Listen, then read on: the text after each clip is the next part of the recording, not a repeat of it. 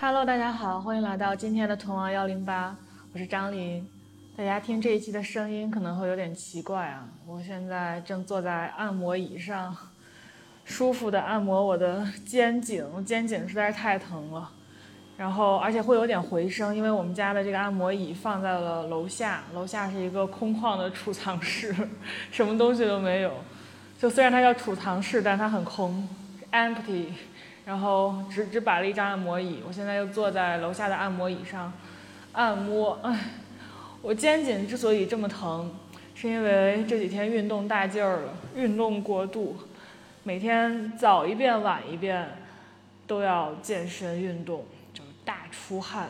希望可以瘦一点。我也没有受啥刺激啊，就是觉得。哎呀，自己太胖了。然后之前总是每天小杨哥都催着我上秤，催着我去称，赶紧称一称体重。他甚至愿意看一眼我，为了看一眼我的体重，付出很多。但我就是不想上秤，我就是不愿意面对这个数字。然后呢，最近一段时间也不知道哪根筋搭错了，反正就感觉还是要减减肥。可能是因为我朋友圈里太多为了夏天露肉好看而。最近在大努力减肥的女孩子了，然后我看了他们的努，我这个人就是见不得别人努力，我见我看到别人努力，我就会紧张，我就会焦虑，我就会自责，说你为啥不这么努力？这就是可能是山东的做题家们的一个 共同的病吧。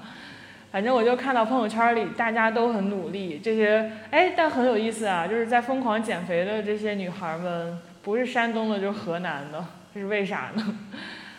然后我就想说，不行，我也得减。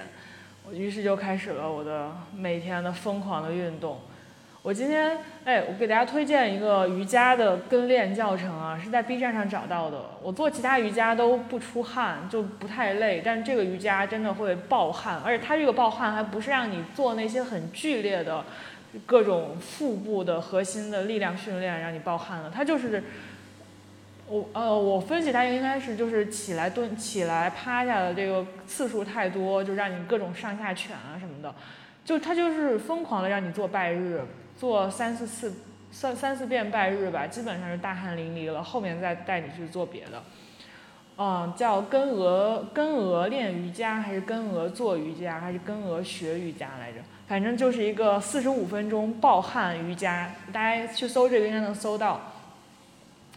我每天就来一遍，做一个早上，通体舒泰，大汗淋漓。嗯，然后，然后就是正常的帕梅拉呀什么的，帕梅拉跟着他跳一跳啊，蹦一蹦啊。然后晚上的话就会出去跑步。我们这边因为我们家搬到了一个新的地方，这里车很少，然后周围全都是公园儿，随便就是开。稍微走个五六分钟就能走到一个很大的公园，里边有湖，有很多绿化，反正就跑步很开心。我现在跑步的标配就是听闲聊，就听，我就发现听着谐星聊天会跑步，不知不觉这个步就跑完了。然后我是只爱听周奇墨老师出没的几期闲聊，所以我直接就点进小宇宙，然后搜谐星聊天会，然后它有一个。就是节目内栏目内搜索的一个功能嘛，我就搜周奇墨，就出来了好多周奇墨参与的闲聊，我就开始挨个听，发现很开心。你想一期闲聊一个多小时，然后我跑一次步才半个小时，基本上就可以顶我两次跑步的量。嗯，反正 anyway 吧，就是 最近的这些运动把我给练伤了，我现在这胳膊都抬不起来。就只能躺在按摩椅上跟大家聊天儿，然后我就想起啊，其实两年前我也进行过一次大减肥，那次减肥我还在我的微博上应该发了出来，就是我是跟一个跟一个老板打赌，当时贫穷的我还是。就赌一万块钱，赌一个月瘦二十斤，然后如果我没瘦下来的话，我要给他，我没瘦到，我没瘦二十斤的话，我得给他一万块。如果我瘦下来的，我瘦下来，他给我，他给我一万块。当时的契机是这样的，就是我们一个小团体吧，就是一群打高尔夫的好朋友，去大连应该是对，去大连打球，然后呢。我们包了一个大一个中巴车，我当时穿了一条短裤，就在中巴车上呼呼大睡，然后呢，就是腿就像非常的，就是不得体的放在了我们的那个就是车座上，反正整个就是特别狼狈、特别丑的一个睡姿，然后被朋友拍下来发到了群里。就是腿实在是太粗了，然后我看不下去，我就给自己，我我要了原图，然后把我的腿 P P 掉了一半儿吧，差不多，又又发了一张美美的美女睡觉发到群里，就完全是判若两人。然后这个老板他估计也是想要激我，他就说我们打赌，我们跟他打赌一个月瘦二十斤。然后他赌了一万，然后他问，就是这些小朋友还有没有要一起跟我赌的？大家可以纷纷加赌注，好像有有人加了两千，有人加了一千，我忘记了，反正总总的池子就是一万多。然后呢，当时就让我立马上秤称一称当下的体重是多少，然后算一下减二十斤，就一个月之后我需要瘦到多少斤？我当时的体重是一百四十四斤。还是一百四十五斤，反正就巨胖，然后瘦二十斤的话得瘦到一百二十四斤。我人生中可能都没有瘦到过那么瘦，但我当时可能也是觉得自己太肥了，想要减减肥，想要瘦一瘦，心想说，哎，还有人花钱让我减肥，花钱督促我瘦，但何乐而不为？于是就，我这个人就是这样，我在硬，就是我在硬硬接下一些。呃，赌注啊，一些承诺的时候，我会把过程想象的很迅速、很 easy、很美好，然后我就觉得这有什么大不了的，就是眼一闭一睁，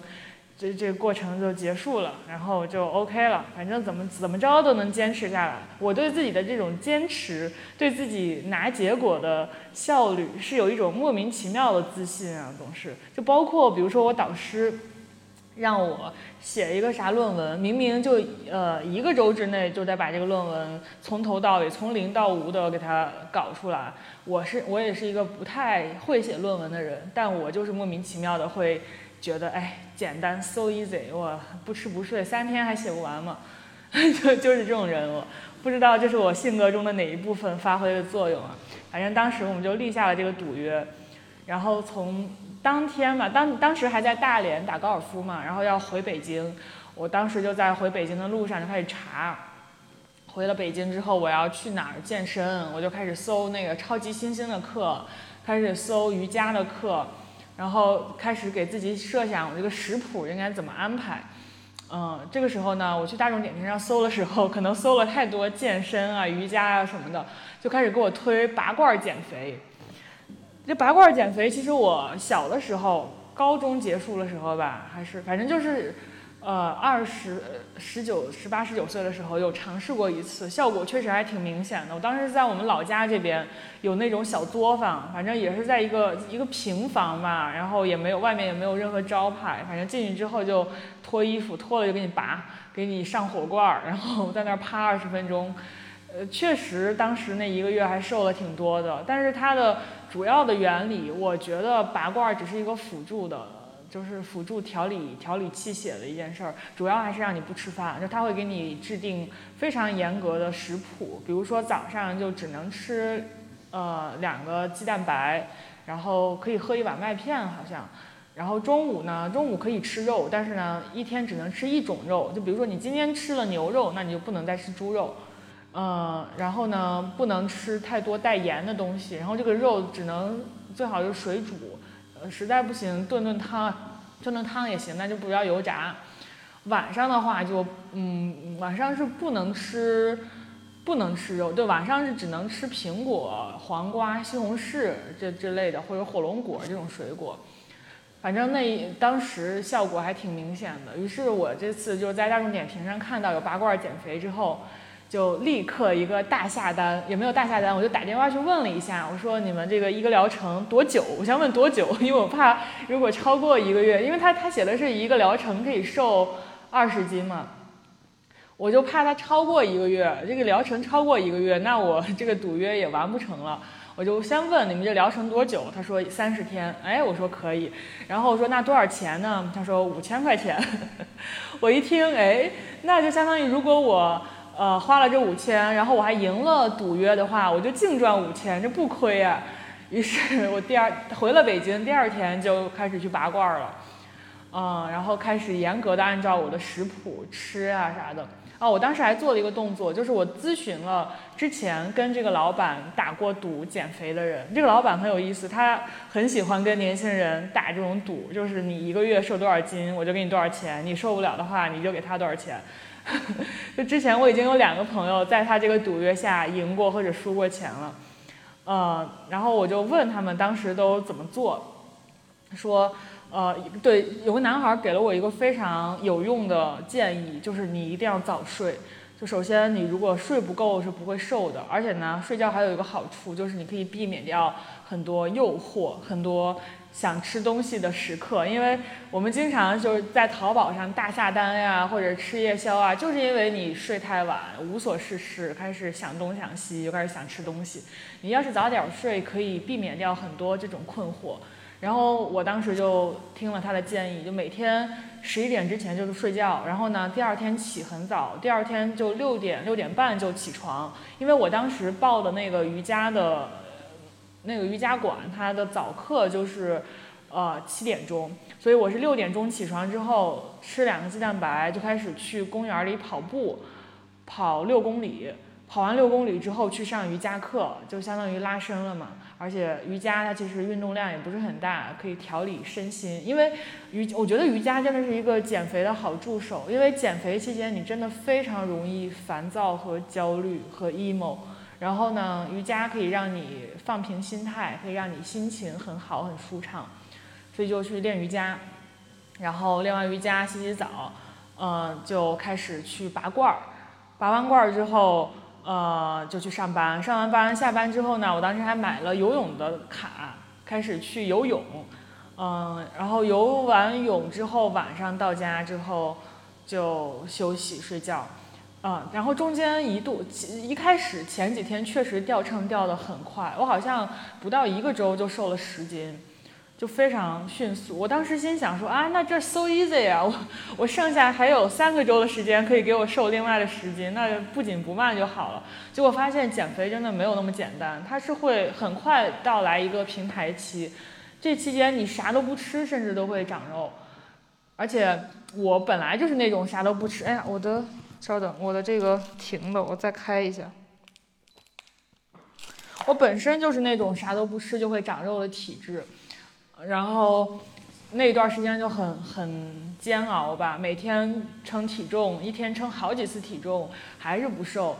这种时候大概持续了能有小十天，我就眼睁睁的看着十天大好时光流逝，但是我体重却不减，真的非常的烦躁，非常焦虑。但是我觉得这个事儿给我的启发也挺好的。就我们世界上的大多数事情不都是如此吗？就是你以为它会永远向好，永远按照你你以为的那个速率发展下去，但是世事就是无常的，你不知道什么时候就会迎来这种像减肥平台期一样的时期。你能做的就是等待，然后修炼内功，做好自己。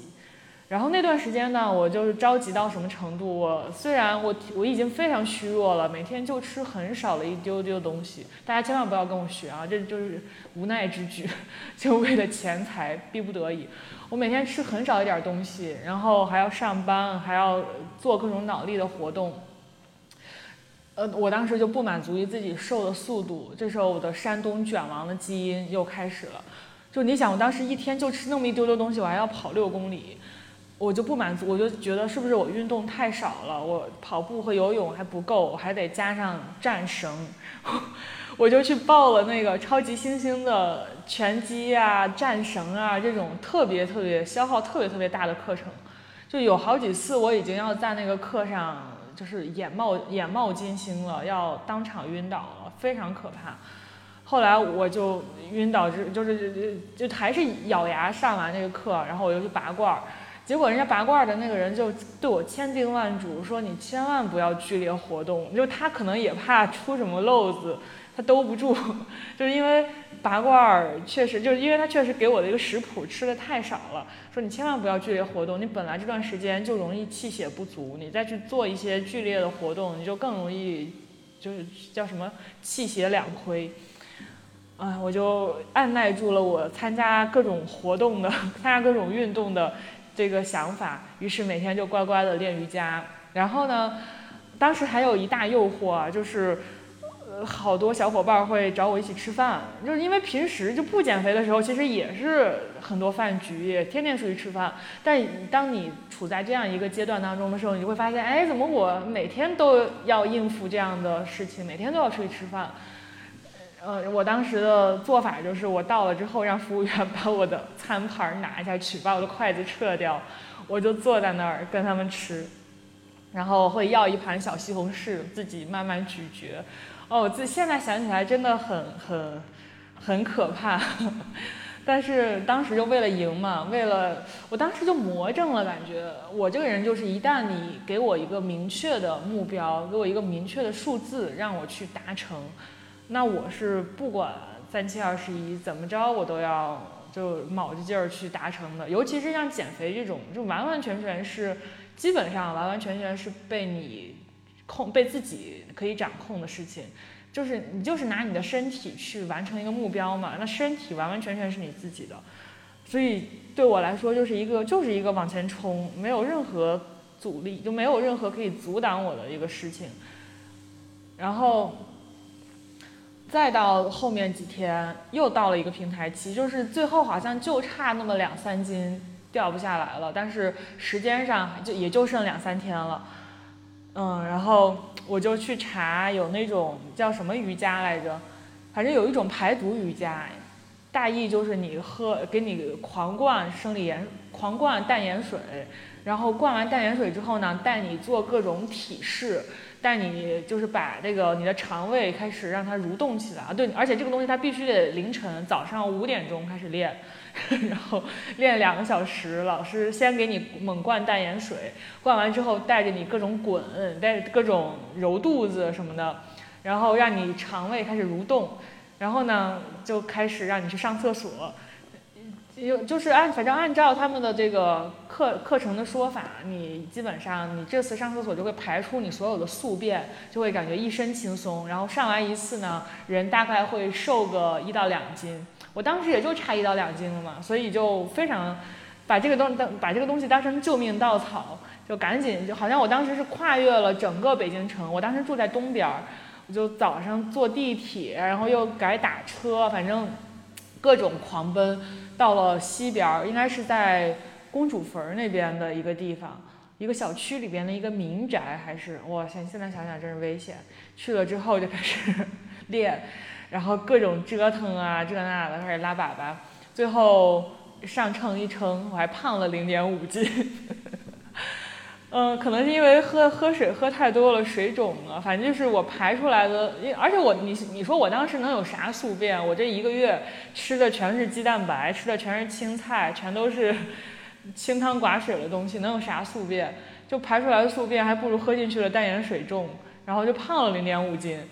哦，我当时就特别绝望，我心想还有什么办法能让我在这最后的一天的时间里边瘦下来？于是我就去了一家汗蒸馆，我就心想，我今天我就豁出去了，我一天都躺在这里边蒸，就把我身体里边的水分蒸，就是最后就剩一点五斤水分了，我就蒸出来，我就去上秤去兑现我的赌约，然后我就随身带，我还随身带了一个秤，因为我怕那个汗蒸馆里边的秤是不准的，随身带了我自己家的秤，装在书包里边，然后 就去了，去了之后。我还特别怕我自己会死，会脱水而死，我就盛了一瓶矿泉水放在旁边开始蒸。渴了的时候呢，我还不敢喝水，我怕我一喝水我就把刚才蒸出来的水又喝进去了。渴了的话，我就抿一口矿泉水，让它湿润一下我的舌头和嘴唇，然后还不敢咽下去，我太惨了。开始蒸，然后每蒸四十五分钟，我就出去休息一下，顺便洗个澡，上个秤。然后因为什么要洗个澡呢？因为我怕就是盐分蒸发出来附着在我的皮肤上，还会增加一些重量。每次还要洗个澡，擦干了，然后去拿出我书包里边我自己自自带的小秤来上一下，然后看瘦了多少斤。就确实每次称都能瘦下差不多零点零点三、零点四斤，然后这样。呃，来回蒸了差不多三四次，就在汗蒸馆里面待了差不多两三个小时吧。哦，我上秤发现，哎，到了一百二十四斤了，哎，好像不止一百二十四斤，都都瘦到一百二十三斤多了。然后我就赶紧 赶紧狂奔到我那个老板的办公室，然后他当时还在见人，我又不能直接去给当着他的面上秤，我就在外面。就是找拉了几个见证人，然后我就脱下了我的衣服，当然没有脱光，我穿着很薄的睡衣还是怎么着的，就为了减不让它太沉嘛。上秤，上秤发现哇，终于经过一个月的努力，瘦到了一百二十三斤，还比之前约定的多瘦了一斤。然后他们给我拍了一个视频来做证据，然后当天老板就给我打了一万块钱，就是他的赌资。就很很有意思的一次减肥经历，也是当时累得半死，但非常爽。而且现在回想起来，我觉得，呃，这个这这个事儿还挺就挺值得回味，并且挺值得从里边去咂摸出点什么东西来的。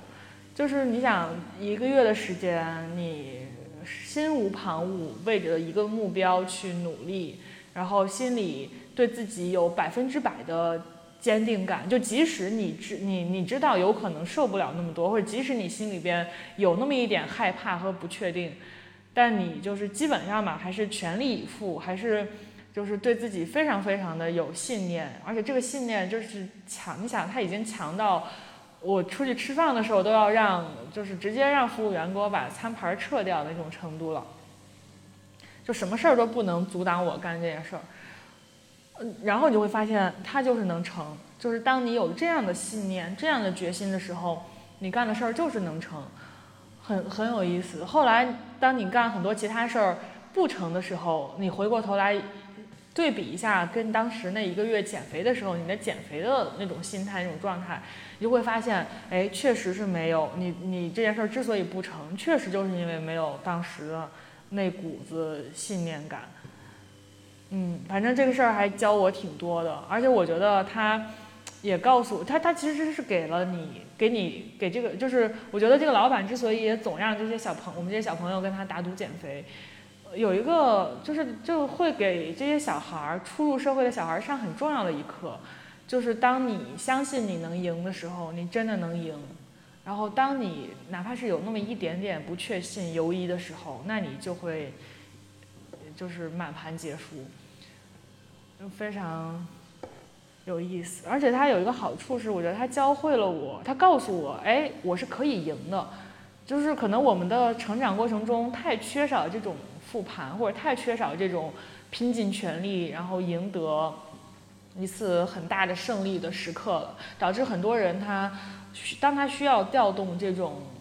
浑身上下的主观能动性去拼一个结果的时候，他往往是不相信自己可以的，往往是。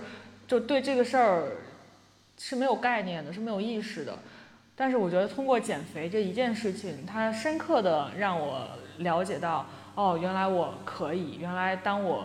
调动起全身的主观能动性去拼一个结果的时候，我可以。它是极大的增强了我的信念感。嗯，哎呀，说减肥为什么就能说这么久啊？也不知道这期音质会不会受损，就是一直在按摩，但是希望大家可以边听一边假装跟我接受了一次按摩，还是很舒服的。哎，我的脖子现在已经舒服放松很多了。最近还有一个啥事儿？还有好好多热搜啊！刚刚看了一个热搜，关于赵英子的，大家有看浪姐吗？哦，赵英子这个大姐真的是不想说她什么了。如果没有看的话，大家可以去关注一下。最近刚刚又上，我录之前刷了一下手机，发现又上热搜了。因为有工作人员爆出来，她在浪姐里边上大号不上不冲厕所，说什么我家的马桶都是自动的，然后呃不知道还有这种不会自动抽水的马桶，反正爆了很多赵英子的瓜，然后呢说阿娇手滑点赞转发了。嗯，阿娇因为在这节目里就跟赵英子有 beef 嘛，就类似于上一届的陈小云和容祖儿，反正她跟赵英子有一些 beef，然后所以她就吃了这个赵英子的瓜，还转发了，大家都说大快人心，因为赵英子在这个节目里完全就是一个不讨巧的尴尬的人，哎呀，我我我我我也有点同情他，但是呢，又。又又在吃他的瓜，就这样很不好。但是，嗯，就是那你说这个节目不就是给人看这个的吗？对吧？然后还有啥？对，还有就是新东方的东方甄选直播间火了吗？我觉得也该火了。就是这这个周两大创业人物都在霸占我们的朋友圈，都在刷屏。一个是罗永浩，一个是呃，就是俞敏洪老师。我觉得。就这种人才给现在的这帮年轻的创业者展示了什么叫创业者精神，而且他俩都是新东方出来的，就老罗不也是新东方出来的老师吗？我觉得他们身上有一种古典互联网气质，就是没有那么古典，已经他们其实已经不算是古典互联网人了，但身上依然有一种古典的互联网气质，然后不管。他们遭遇了什么样的黑天鹅？什么样的，就是这种巨大的无常发生在他们身上。但是你以为他们就就此就这样了，就销声匿迹了？但是你看，嗯，就就就就我说的，当你真的调动起你浑身的主观能动性去做一件事情的时候，基本上没有不成的。嗯，就一方，我朋友圈里也有各种声音啦，就是关于这个东方甄选直播间。一方面觉得很为这种好好人落难，然后好人又在落难当中走向了更大的辉煌这种叙事而感动而叫好。另一方面呢，有些人也在反思，就是我们为什么呃会为好人落难，然后好人东山再起而叫好，却不去反思为什么好人会落难。就是造成好人会落难的这个体制原因到底是什么？机制到底是什么？呃，还有一种声音啊，还有一种声音非常有意思，就是 那个 JQ 采访董宇辉老师，就是这个东方甄选直播间的主播，采访董宇辉老师的一篇报道，就问他喜欢什么书，他说他喜欢《平凡的世界》。然后说第一遍看看到的是苦难，第二遍看看到的是某某某句诗，第三句第三遍看看的看到又是某某某句诗，啊，就是很多人赞叹他有文采，随便说一本《平凡的世界》都能说的天花乱坠，但另一部分人呢又觉得，哎，《平凡的世界》有什么好好感动的？就怎么会有人跟《平凡的世界》共情呢？就有人甚至就是拿董宇辉喜欢《平凡的世界》来。当成一种俯视他，或者当成一种去榨取他的，或者是榨取喜欢董宇辉的这些观众的一个一一个东西。尤其是很多，我发现好多知识分子读过书的知识分子会在网上阴阳怪气他。我觉得《平凡的世界》还挺好的呀，我也不会觉得说跟我们。就是隔得太远，因为其实我爸妈那一辈就是过的孙少平的那种生活，嗯，然后我读这本书也是当时上小学的时候，我爸妈推荐给我读的，就是他们我读的就 exactly 是他们高中的时候还是大学的时候，高中的时候吧读到的那一套书，他们俩好像还是因为这套书走到一起的，就是我爸妈都是那种农村的。穷孩子，然后在，呃，城镇上学，然后周周遭人的这种生活的差异落差感，会给他们造成非常大的一种自卑，然后他们就完全能够跟里边的孙少平，还有那个女女主角叫啥来着，我忘了，就能够跟他们共情。好梅，哎，不对，我忘记叫什么了，anyway。但是我看到这个博主发了，就是。Diss 就算是 diss 吧，其实人家也没有 diss 吧，就是说的还是蛮理中客的。就是他他他分析了董宇辉喜欢《平凡的世界》，为什么就，呃，在他看来就没有那么好。就是反正我通篇读下来的感觉就是他觉得董宇辉喜欢《平凡的世界》，没有那么好，没有那么高级。然后我我读完之后，看到评论区里就好多人都在说啊，对啊，平凡的世界难以共情，这都是什么玩意儿啊？都是一些就是农村，离我们太远了。然后我就觉得这一代互联网，